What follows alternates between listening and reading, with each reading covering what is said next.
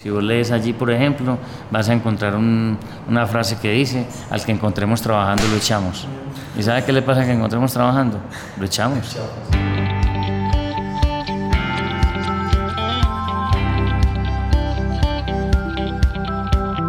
Hola a todos y bienvenidos a Emprendete, un espacio para pasar un buen rato y aprender a través de historias. Es un hecho que las historias son la mejor manera de hacerlo y queremos que se diviertan y aprendan en esos tiempos muertos, como el tráfico, cuando hacen ejercicio, en salas de espera o mientras hacen de comer. Esos tiempos ya no son perdidos, son para que los disfrutemos juntos. Síganos en nuestras redes sociales para estar conectados con todo nuestro contenido. En Facebook aparecemos como Somos Emprendete, en Instagram como Somos.emprendete y en LinkedIn como Emprendete.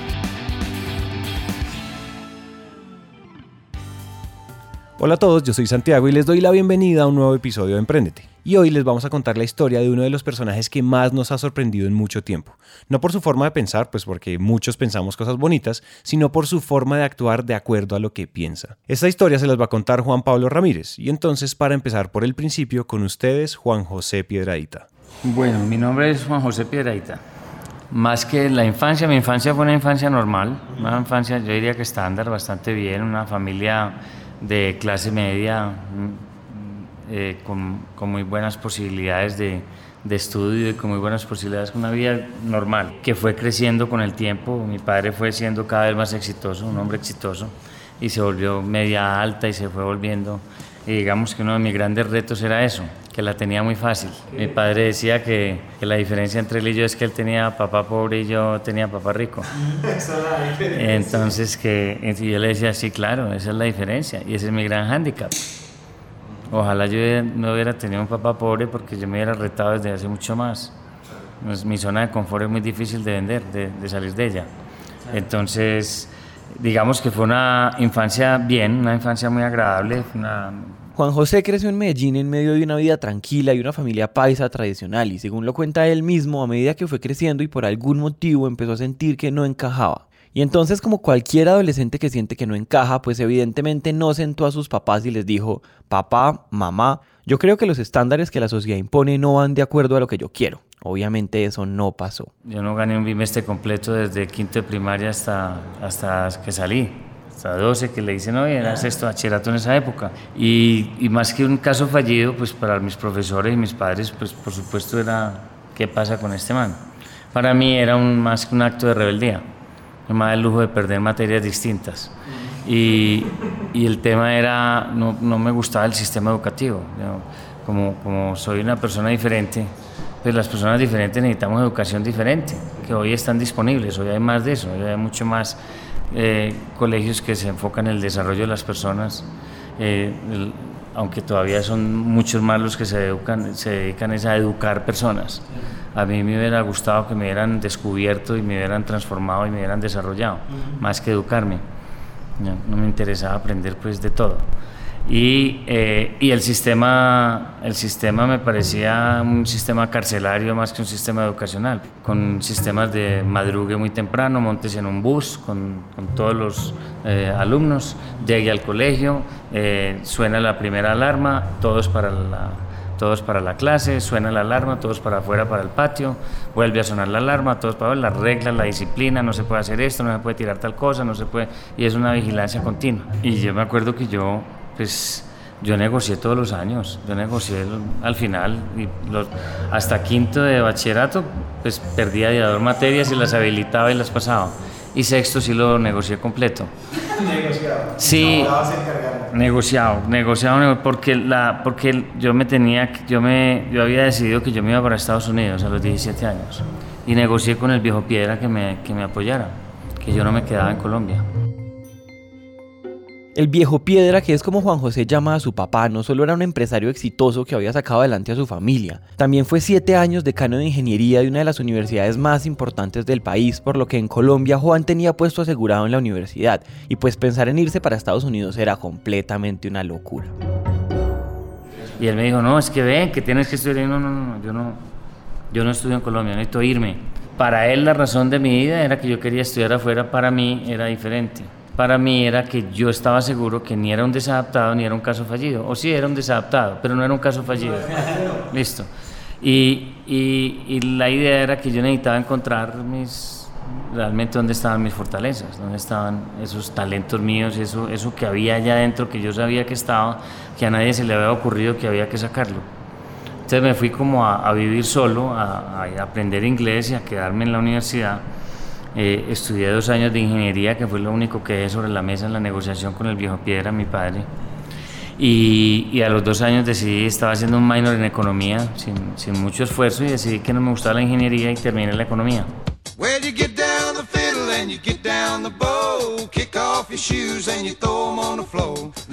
Louisiana Saturday nights.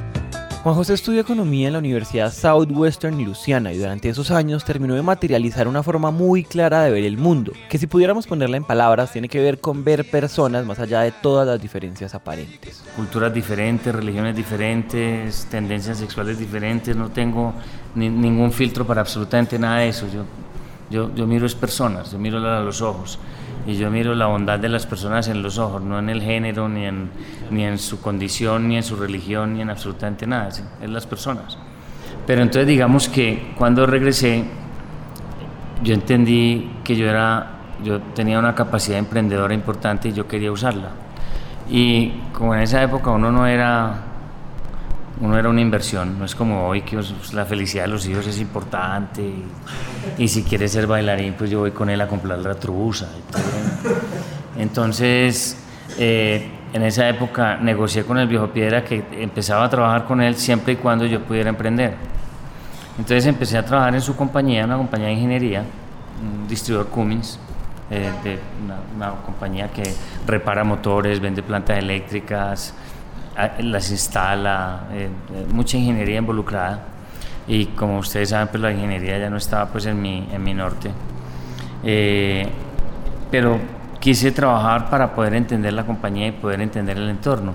La empresa que el viejo Piedra había fundado en 1959 se llama Equitel y fue una empresa muy exitosa en ingeniería, en ese entonces de 40 empleados que reparaba motores, vendía e instalaba plantas eléctricas y que además tenía la distribución para Colombia de Cummins, que es uno de los titanes del diésel en el mundo. Juan estuvo ahí varios años aprendiendo de la empresa y apoyando a su padre. Por a los 7, 8 años yo empecé a comprender mucho más la compañía, pero más que la compañía empecé a comprender el entorno y empecé a comprender que había una forma diferente de llevarla.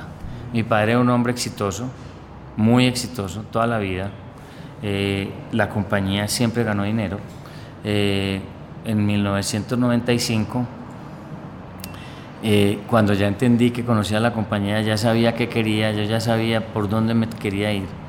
le propuse al viejo Piedra le, presenté mi renuncia oficial, pues con la primera vez que le renuncié de las 72 veces que no estaba enojado, que no estábamos peleando, que no estaba tirando puertas, que no estaba... Y entonces en ese momento lo que le dije al viejo Piedra es, Piedra, yo tengo un par de disquetes, ahí está mi cargo, yo con mucho gusto te ayudo a conseguir la persona, yo te la entrego. Y el hombre entró en shock porque yo ya llevaba 10 años, tenía 65 años, ya me veía pues como la sucesión y como y ya veía pues que había madera y y, yo le dije, Piedra, lo que pasa es que esta compañía como va, aunque es exitosa, pues está buena para el resto de tu vida profesional, pero no para el de la mía. Yo, yo creo que esta compañía necesita una transformación y yo no, no sé, yo no creo que estés preparado para ella. Entonces, entonces me dijo, ¿y qué, ¿y qué tendríamos que hacer para que te quedaras? Y si no, hacemos tres cositas aquí, nos vamos, pues yo me quedo. Y si, ¿cuáles son las tres? Necesito que renuncies. Lo primero es que necesito que renuncie a la gerencia. Te nombro presidente, te doy la oficina más grande, hacemos lo que quiera, pero, pero necesito, necesito liderar este, este proyecto si lo voy a sacar al otro lado. Necesitamos un solo líder porque somos tres. Él tenía un socio minoritario y, ese, y en ese momento también le propuse que le comprara el socio. Dice, comprarle el socio. El socio no nos va a sumar porque es de tu corriente, es de tu generación y entonces no, no, me, va a estorbar, sí, me va a estorbar mucho. Entonces, yo lo que te propongo, como es un tipo supremamente leal a ti, que fue el decano después de tu salida y todo, eh, ponle una servilleta y un bolígrafo y que él ponga el número. Y démosle ese número, aunque no te guste. Y dijo, ¿cuál es la segunda? Dice, full autonomía. Yo necesito tomar decisiones aquí. Necesito saber que mis decisiones están respaldadas por el dueño que no negociadas con vos cada tiro, sino respaldadas. Yo tengo libertad de tomar. Como esta es tu compañía, estar en tu oficina, puedes mirar, puedes preguntar y puedes proponer que yo no haga algo que decidí hacer y me puedes echar el cuento. Pero si no me lo logras echar, es la decisión mía la que tiene que ir. Yo, tomo la decisión final. Mi, la tercera dice, necesito que te vas del país 40 días. Necesito que abandones Colombia 40 días porque lo que va a pasar aquí es un fenómeno de transformación. Yo ya sé qué va a pasar, la gente ya está preparada, pero vas a hacer un, una- un palo en la rueda muy fuerte. Porque cada cosa que hagamos te la va a volar, te va a molestar muchísimo. No vas a estar de acuerdo. Cada cosa que va a pasar aquí. Y como no te voy a consultar, esto va a ser un motivo de pelea muy fuerte. Entonces, si vamos a pelear, más bien me voy ya. Pero si aceptas y te vas, cuando llegues en 40 días ya, esto ya es otra cosa. Llegaste a otra compañía. Yo no sé si ustedes entienden la magnitud de lo que estamos escuchando. Primero que todo, Egitel era el bebé del viejo Piedra, era esa empresa que él había creado desde cero y que había levantado desde abajo con el sudor de 36 años de trabajo duro. Y segundo, la empresa iba bien, la empresa hacía dinero todos los años y entonces no era tan obvio que necesitara un cambio. Entonces ese hombre le echó mucha cabeza. Y el viejo Piedra llegó como a los tres meses y me dijo, y me dijo hagámosle. Y yo, yo admiro, el viejo Piedra se me murió en enero del año pasado, yo admiraba al viejo Piedra por demasiadas cosas, un tipo brillante, pero esta sí me dejó frito. Pues esta sí era para quitarse el sombrero. Un, un, un emprendedor exitoso, ingeniero electricista exitoso, un tipo con 36 años de tener una compañía que gana dinero todos los años. Entregarle la compañía a un mocoso que ya de entrada le advierte que la va a voltear para otro lado.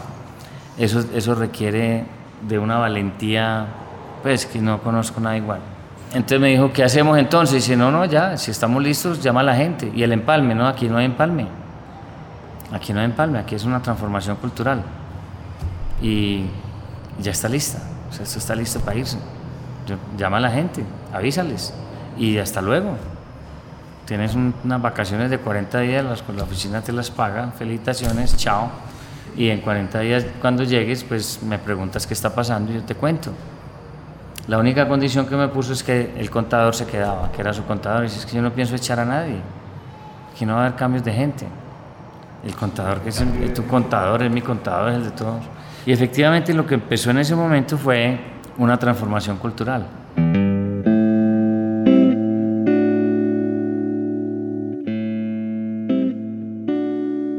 Mis amigos, en este episodio queremos contarles la historia de lo que el mismo Juan José bautizó la transformación cultural de Quitel. Y entonces para que entendamos todo muy bien necesitamos devolvernos algunos años. Ya hablamos de cómo Estados Unidos le cambió a Juan su visión sobre las personas. Ahora entendamos cómo eso le ayudó a mirar el mundo diferente cuando llegó a trabajar con su papá.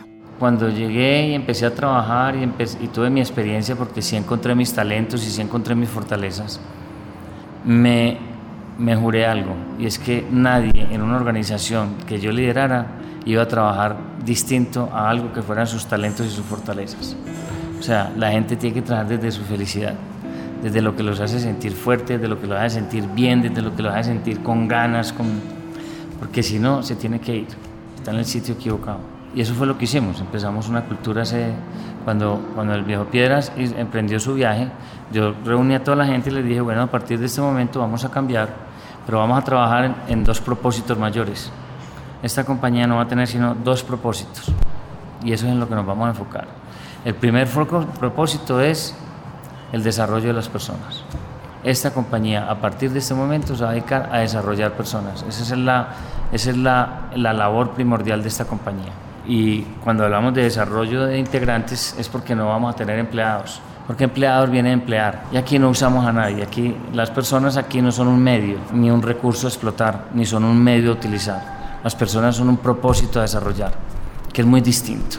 El segundo propósito también es muy chévere, porque somos una compañía y tenemos que tener un propósito. Las compañías no son para ganar dinero, son para ganar dinero, para generar abundancia con propósito. Y el segundo propósito de nosotros es la productividad de los clientes. Decidimos que no íbamos a vender productos. Sí, tenemos una marca muy poderosa. Sí, Comienzo es poderoso. Con el aviso ahí se vende. Nosotros podemos tener el aviso, podemos tener la quinta parte de la gente que hay abajo. Y con la marca hacemos plata. Básicamente lo que va a pasar de aquí en adelante es que vamos a tratar de entender qué fue lo que hizo Juan José desde que asumió el liderazgo de Quitel hace 23 años, qué ha logrado y qué ha aprendido en el camino. Pero desde mi perspectiva lo valioso es que al mismo tiempo vamos a entender qué hay detrás de esas acciones. Como acabamos de escuchar, para Juan Equitel tiene solo dos misiones, el desarrollo de las personas y la productividad de los clientes, y yo les propongo que vayamos en orden. Yo, yo solo tenía la convicción del poder de las personas y tenía la convicción que desde el poder de las personas nosotros podíamos cambiar las preguntas y que desde cambiar las preguntas podíamos mirar el panorama desde otra óptica completamente distinta. Nosotros empezamos esto en septiembre de 1995, no que me acuerde ni mucho menos, pues. Son, son muchos años con mucha consistencia, con muchos obstáculos, con mucha resistencia. Y si ustedes se ponen a mirar, hablar de felicidad en el 95 en una empresa era utópico era romper el status quo. Hoy está en Harvard, en Stanford, en todas partes. Hoy hay clases de felicidad, libros de felicidad, hoy hay especializaciones de felicidad, todo lo que usted quiera en felicidad, porque, porque curiosamente el mundo encontró que la gente desde su felicidad era más productiva. Pues, pucha. Así como nos demoramos 20 años después de mandar un hombre a la luna para entender que las maletas necesitaban ruedas, nos demoramos 20 años para entender que las personas deberían ser felices para poder ser productivas. Entonces, yo, lo que estábamos rompiendo era ese esquema. Y era una prueba fehaciente de que las personas desde sus fortalezas, desde su felicidad y con unos valores y unos principios claros, son una máquina de productividad impresionante. La verdad es que este cuento de que las personas son el activo más importante de las empresas es muy repetitivo, es casi que políticamente correcto. Es lo que cualquier gerente debería decir, pero en la práctica, pues en la práctica normalmente no vemos nada. No, pero eso, vale mucha plata, dedicarse a la cultura, es que la cultura es un tema que no, eso no hay plata para eso, ahora lo que necesitamos es... Entonces yo le pregunto a la gente cuando dice eso, ¿es verdad? Entonces tú no, le, no, no, no harías un tema cultural, no, no, no. ¿Qué es importante en tu compañía? Lo, lógico, las ventas, los gastos, la eficiencia, los costos, todas esas cosas. ¿Quién te maneja todo eso? Las personas. Ah. ¿Y te parece importante que las personas que te manejen eso lo hagan bien? Pues claro, es que si no se van. Y si lo hacen desde su creencia absoluta, no desde, no desde lo que les vas a pagar por lo que van a hacer, y saben que están trabajando para vos y para unos socios y que son un, vehículo para hacer un dinero para un tercero. ¿Tú sí crees que eso los conecta con un, con un propósito mayor para que realmente se la jueguen por la compañía? Bueno, no, no, hay que hacer otras cosas. Entonces ahí es donde se empieza a trabajar la gente. No entienden que la cultura tiene que ser la estrategia. No, es, la cultura es la estrategia, la cultura no es un tema ahí al lado. Hace ya años, Peter Drucker, profesor y autor muy reconocido de negocios, dijo que la cultura se comía la estrategia en el desayuno, tratando de explicar que sin una cultura sólida y que sin personas alineadas, pues no hay estrategia que valga. Y listo, muy chévere, eso suena súper lindo, pero vuelve y juega. ¿Cómo vamos más allá de las palabras bonitas? Y aquí una de las palabras clave es ese guante a quien le cae, es decir, quién se encarga de la cultura, quién es el doliente. La respuesta de cualquier consultor sería pues que eso se encarga el Departamento de Recursos Humanos. Sin embargo, y aquí ya empezamos a hablar de acciones puntuales, Juan José no lo hizo así. Para él debe haber un equipo dedicado exclusivamente para esto. Por eso tenemos un área de talento humano arriba que se encarga de lo que es nómina, operaciones, todo nómina, mm, infraestructura, computadores, contratos, todo lo que... Y tenemos un área allá abajo que es el área de desarrollo y cultura, que es el área de la, que se encarga de, talentos, valores, fortalezas, eh, bienestar, crecimiento profesional, crecimiento personal, eh, eh, familia y felicidad. Ese es su cuento están enfocados en eso y tenemos una metodología clara. Si las personas son importantes y si la cultura es importante, pues entonces debería haber un equipo dedicado a fortalecerlo. Y así suena repetitivo, eso no es común. Yo no sé si sabían, pero en algunas empresas el bienestar de las personas se ve como una estrategia de responsabilidad social empresarial, lo cual quiere decir que en algunas empresas las personas se ven como eso que yo hago con el dinero que me sobra, o sea, después de la operación, y en realidad la cosa es al revés. La cultura debería ser un área funcional, una de esas patas que sostienen la mesa, porque primero son las personas y después los resultados.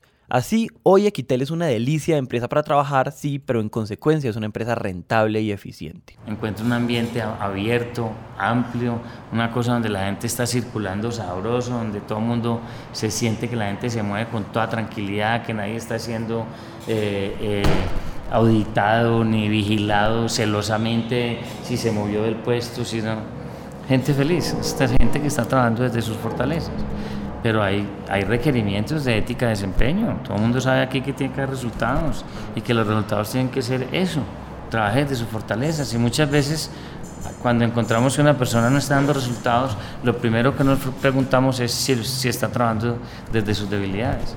Y hemos encontrado muchas veces que sí, las personas no las echamos, las personas las movemos, las cambiamos y les encontramos su, y hay personas que por más que les intentamos no, no, engranan en la cultura, esas personas les damos un abrazo y nos despedimos. Y, la gente nunca se va de Quitel Brava. Hay algo que Juan ha mencionado varias veces y es que la felicidad en el trabajo no solo se trata de beneficios y de un entorno sano y de crecimiento. También tenemos que asegurarnos que las personas están explotando sus fortalezas, que están en el lugar correcto y uno solo puede fijarse activamente ese tipo de cosas si para uno eso es importante. Y aquí, aquí llegó un punto que quisiera tocar y es que para mí hay diferentes formas de concebir a las empresas en general. Si yo le pregunto a varios gerentes para qué sirve o cuál es la razón de ser de una empresa, pues me voy a encontrar con diferentes respuestas suena obvio, pero para mí esas diferentes respuestas determinan por qué un líder lidera como lidera y por qué toma las decisiones que toma. Lo que me llamó la atención es que para Juan José la respuesta inmediata a esa pregunta no es para hacer dinero, ni siquiera es estrictamente para generar empleo. Para Juan José las empresas existen principalmente para desarrollar personas y eso es lo más importante. Para él las personas no son un medio, para él las personas son un fin. La gente cree que estos programas de cultura y estos programas de felicidad y todo esto son para que la gente sea más productiva, para la compañía gane más plata. Ahí se murió el tema, porque ese motor se muere. Esas cosas se evidencian. Cuando la felicidad es, una, es un propósito mayor, y ese es el propósito, no hay más, sin editoriales, todo lo otro es, es un exponenciador brutal. Es brutal. Una pausa y volvemos. Como les prometimos, vamos a usar este espacio para recomendarles otros podcasts en español que nos gustan y en esta ocasión quisiéramos recomendarles otro podcast de negocios llamado Boss Tank, Ser tu propio jefe. Boss Tank es dirigido por Álvaro Rodríguez, quien nos comparte ideas poderosas de libros que ha leído, de emprendedores que ha conocido y de mentalidad en general.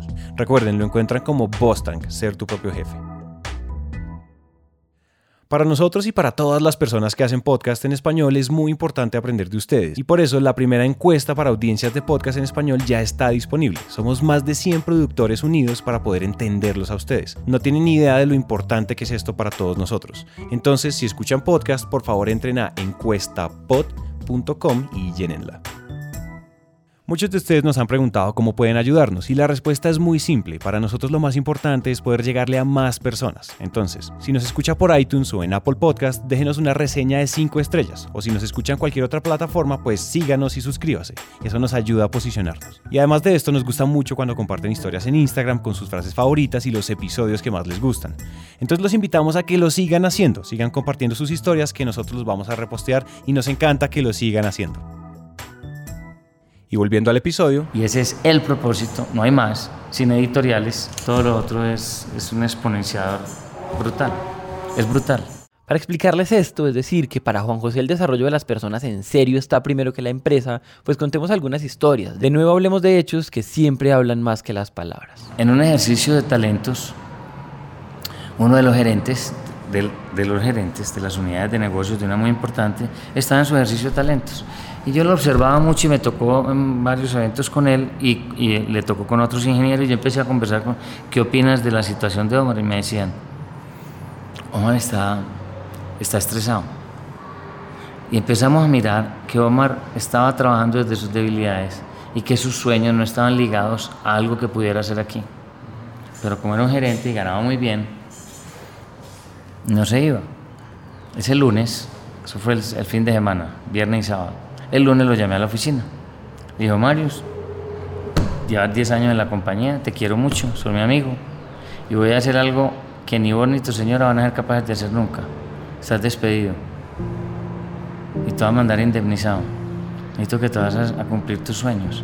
Él tenía una necesidad desesperante de aprender inglés y le gustaba mucho era la investigación y entrar en un cuento mucho más investigativo.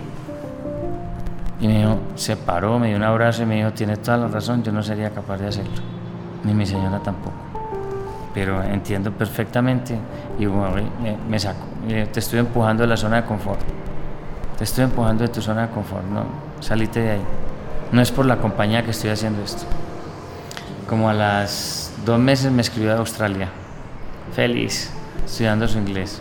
Se fue para Australia, aprendió su inglés, se vino, empezó a buscar y hoy es proveedor nuestro.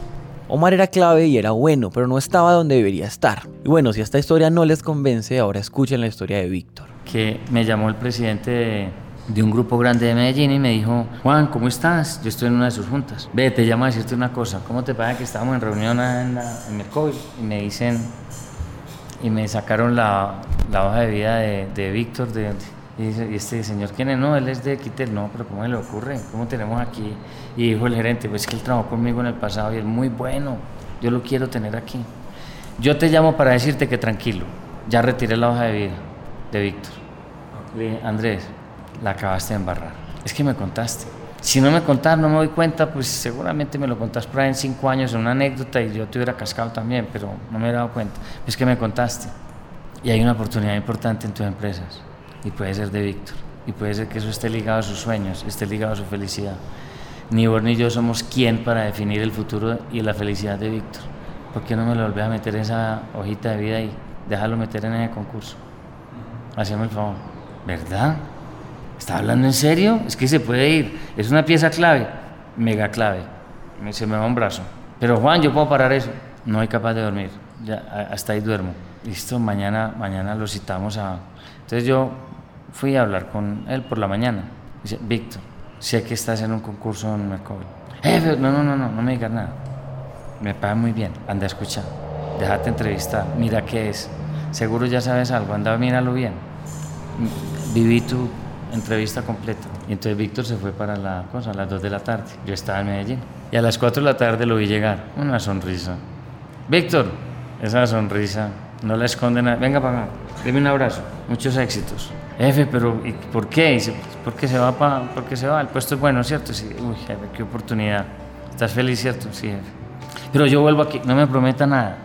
No me prometa nada. Vívala. Váyase. Disfrútela.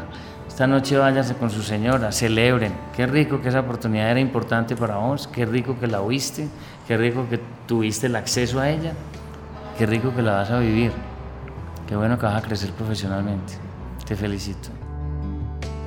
Otra vez, para Juan José el desarrollo de las personas, en este caso de Omar y de Víctor, es más importante que cualquier cosa, y si eso implica que deben irse, pues deben irse. Yo sé que lo he dicho muchas veces, pero quiero insistir, ¿cuántos jefes harían lo mismo?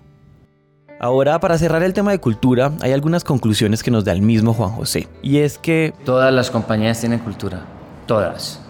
Lo que pasa es que unas tienen cultura porque la desarrollaron, la, se, se comprometieron con ella y la trabajan a otras las tiene la cultura. Quiere decir que se les formó y se les, unas subculturas y se juntaron y eso es una sola cultura. Y eso es una melcocha muy tenaz. Como es un tema cultural, lo cultural arranca desde lo repetitivo. Uno sabe la metodología, empieza a repetirla y a equivocarse mucho y a repetir y a equivocarse. Y llega un momento donde se, se equivoca menos, o sea, se vuelve habitual, ya se le genera un hábito. Y llega un momento en que sin pensar empezás a actuar. Eso es cultura. Cultura es cuando vos naturalmente haces algo. Y la cultura de nosotros es de, es de hechos. Es de hechos y frases fuertes. Si vos lees allí, por ejemplo, vas a encontrar un, una frase que dice, al que encontremos trabajando lo echamos. ¿Y sabe qué le pasa al que encontremos trabajando? Lo echamos. Porque está contra la corriente. Y uno no puede estar contra la corriente ocho horas al día. Es el 50% del tiempo que uno está despierto. ¿Cómo vive el otro 50? ¿Cómo vivir el otro 50? Exactamente.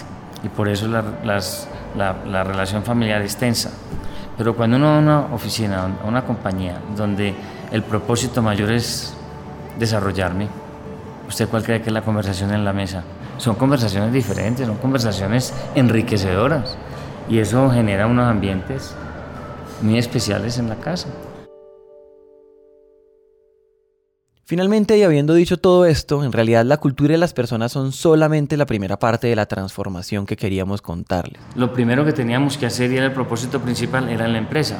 Nos dedicamos a organizar la casa, a trabajar con la gente, a que la gente entendiera que eran un propósito mayor y ya ahí les dijimos, listo, estamos preparados para ver cómo nos comportamos en este entorno. Como ya mencionamos al principio, el segundo propósito de Quitel es la productividad de sus clientes, pero eso no nace de la nada. Acordate que me salí de ingeniería. Okay. Iba a gerenciar una compañía de ingeniería. La única forma que yo podía generar una compañía de ingeniería era cambiando el entorno. Porque cuando, cuando tú tienes una compañía de, ingeniero, de ingenieros, es una compañía muy mecánica, es muy manual, es muy cuadriculada. Y yo lo único que no quería era eso.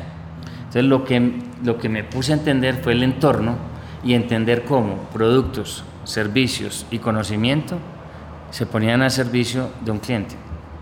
O sea, cómo, cómo adquirir, cómo juntar todo eso y, entender el entorno completo para que todo este conocimiento llegara a ser productivo. Y entendimos, eh, nosotros, por ejemplo, eh, estamos en el mercado de plantas eléctricas. Y como nosotros no vendemos plantas eléctricas, nosotros somos un jugador en el sistema eléctrico. La razón por la que nosotros nos cambiamos culturalmente también era porque queríamos ser relevantes. Nosotros éramos visualizados como una empresa muy querida, muy seria, muy respetable, muy atenta, pero no relevante. Eso quería decir que ni las compañías de transporte ni las de energía les importaba a nosotros qué pensábamos ni de energía ni de transporte. Les importaba saber qué teníamos y a qué precio. Eso es irrelevante. Eso lo puede hacer cualquiera. Cualquiera trae un contenedor y lo vende y lo mueve y monta una organización y una... Pero no cualquiera es capaz de hacerse relevante. Entonces lo que entendimos fue que teníamos proveedores, estábamos la empresa, que tenemos clientes, pero esos clientes tienen clientes también, o propósitos. Lo que hizo Juan José fue alejarse para ver la isla completa. Es decir, cuando entendemos el entorno, sin darnos cuenta sentimos que nosotros estamos en el centro. Es decir, el proveedor trabaja para mí y el cliente es importante porque yo quiero su dinero. Siempre yo. Pero en realidad somos solamente un jugador y normalmente no somos tan relevantes. Lo que vendemos nosotros lo puede vender alguien más y por eso las conversaciones siempre se reducen a qué tiene y a qué precio. Entonces, si yo quiero ser relevante, yo tengo que ir más allá. Decidimos que no íbamos a vender productos Sí, tenemos una marca muy poderosa. Sí, como es poderoso. Con el aviso ahí se vende. Nosotros podemos tener el aviso, podemos tener la quinta parte de la gente que hay abajo. Y con la marca hacemos plata. Pero ese no es el fondo. Esta compañía no está diseñada para hacer plata. hacer dinero es una consecuencia para poder crecer más, para generar abundancia y para atraer más gente. Entonces no vamos a venderle a los clientes esta empresa. Vamos a escuchar a los clientes para entender qué es importante para ellos, con el conocimiento nuestro, cómo podemos hacer que ellos sean más productivos, cómo ponemos este conocimiento al servicio de ellos para que su compañía funcione mejor. Y cómo somos capaces de identificar oportunidades que ellos por su día a día y por no estar especializados en lo que nosotros estamos especializados, al ponerlo al servicio de ellos, les hacemos ver cosas que no las estaban viendo. Y los hacemos cambiar tema y cambiamos juntos y nos ponemos propósitos juntos y, desarrollamos temas conjuntos.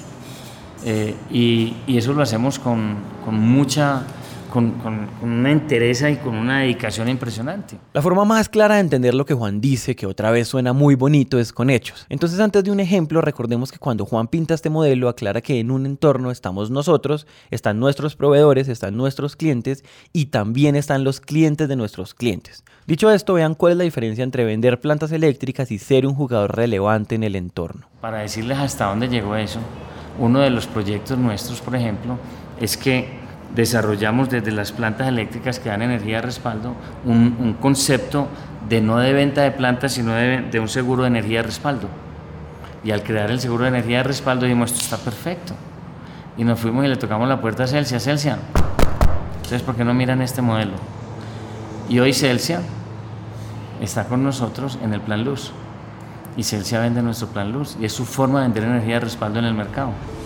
En Celsia diseñamos sistemas de energía de respaldo de reacción inmediata que garantizan un funcionamiento continuo, siempre. Nosotros somos el back, nosotros somos la compañía que facilita que eso pase. Que un cliente de Celsia pueda ir a Celsia y decir, yo no tengo plata para una planta eléctrica, pero sí tengo para comprar un seguro de energía de respaldo. Y aquí te lo entregamos y lo firmamos por varios años y le hacemos todo el mantenimiento, todo el tema lo encargamos nosotros. Entonces logramos ser relevantes en un modelo de negocios de Celsia. ¿Eso qué hizo? Que nuestro proveedor Cummins, cuando vio que hicimos eso y que ningún distribuidor en el mundo ha hecho eso, ¿y ustedes qué están haciendo? Y desarrollamos esto. ¿Y cómo podemos ayudar? ¿Por qué no nos ayudan de esta forma? Necesitamos facilitar el pago y necesitamos bajar un poco los precios para volvernos más competitivos porque esto se va a masificar. Ellos entraron en la jugada. ¿Qué hicimos? el entorno. Pusimos el entorno a funcionar. El entorno es, es energético. Si el entorno está conectado, esa conexión no para. ¿Cuándo para la conexión? Cuando tratas de, embutir, embutirle la empresa tuya a un cliente o cuando estás visualizando y no entendiste qué visualizaste, o cuando visualizaste algo, prometiste algo y no lo cumpliste, ahí se rompió, o cuando, o cuando el, el, proveedor te dijo, ¿qué estás haciéndole? Usted no me meta, usted solamente véndame, mataste el entorno. Pero cuando dejas que el entorno se junte todo, como un acordeón, alrededor de todo, la música que sale hermosa. Y eso tiene que sonar, y eso tiene que crecer, y eso tiene que generar más y más y más y más. Y, así como está eso, tenemos muchos programas.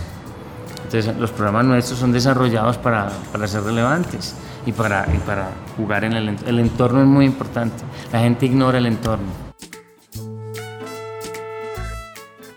Si se fijan, Equitel se hubiera podido quedar toda la vida pensando cómo conseguir los mejores precios para vender más plantas eléctricas, pero en cambio terminó movilizando a sus proveedores para que sus clientes sean más relevantes con sus clientes, es decir, terminó movilizando el entorno completo.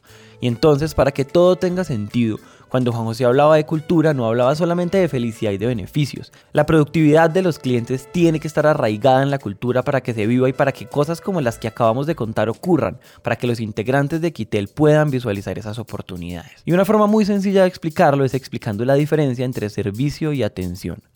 La gente cree que servir es ser amable, servir es ser útil. Entonces, ser útil es, es, es cumplir un propósito que alguien tiene y si lo haces amablemente, es mucho mejor, tu servicio es más óptimo. Si yo recibo una persona y le ofrezco un tinto y le, doy una silla y lo atiendo bien y le empaco sus repuestos y se los organizo y, saco una carretilla y los llevo para el carro y se los meto al carro y le despido y nos así los dos, dos nos parqueamos en la puerta, adiós, suerte, no, querido el Señor. Eso es buen eso qué nivel de servicio es. Eso es buen nivel de atención. No se le ocurrió preguntarle para qué carajo necesitaba los repuestos. ¿Por qué estaba bravo? ¿Qué fue lo que le pasó? ¿Por qué le pasó lo que le pasó? ¿Cómo era su sistema de fluidos? ¿Cómo estaba manejando la filtración para que se le dañara el motor? ¿Qué le usted uno con un conocimiento detrás bien grande y usted solamente le despacha unos repuestos y se va. ¿Quién es usted? ¿Dónde está? ¿Por qué está donde está? ¿Por qué no está aquí? Ese tipo de cosas que uno tiene que comprender y entender cuando visualiza a las personas para poder hablar un lenguaje que lo conecte. Es lo que la mayoría de la gente no hace en las compañías. La gente trata de embutirte la compañía de ellos en dos segundos como si a uno le importara la compañía de ellos. Por eso es que a mí me da piedra ir a Sony, porque me tratan de embutir a Sony. Yo cuando voy a Apple, siempre se parquea una persona al lado del producto que está, que estoy, y empieza a hablarme de los beneficios del producto y de lo cool que es ese producto y, lo que, y ya has probado esto y qué es lo que más te gusta y no habías visto esto, mira, tran, tran, tran, tran y en el apata y si miramos aquel que es la versión, venga le muestro, tran y mire eso, hágale usted, mire tal y qué nota, qué berraquera, entonces ya cuando uno está soñando con el producto, está dentro quedando. Cuando un tipo de Apple te pregunta, te ve, observa, ¿qué estás mirando? Te pregunta sobre lo que estás mirando y por qué lo que estás mirando te impacta. Y oye tu respuesta y se engrana con vos, te visualizó para engranar con tu propósito. Cuando un tipo de SAME te, te, va a decir que la fabricación de Sony es lo mejor del mundo, que el equipo es el mejor del mundo, que la patria tiene tantos píxeles, tiene tantas, uno está mamado de oír cosas porque se va para Samsung y le dicen lo mismo. Entonces, ¿dónde está la magia? No te, no te visualizan. ¿Qué Matan el entorno no, no, cogen el entorno, cogen al cliente y lo embuten una cantidad de cosas. Es eso, no es, no es, de compañía grande, no es de compañía pequeña, no, es de compañía con cultura y compañía sin cultura. Y si uno se enfoca en la productividad de los clientes, se obliga a visualizar algo que no está obligado, que, no, que normalmente no ve.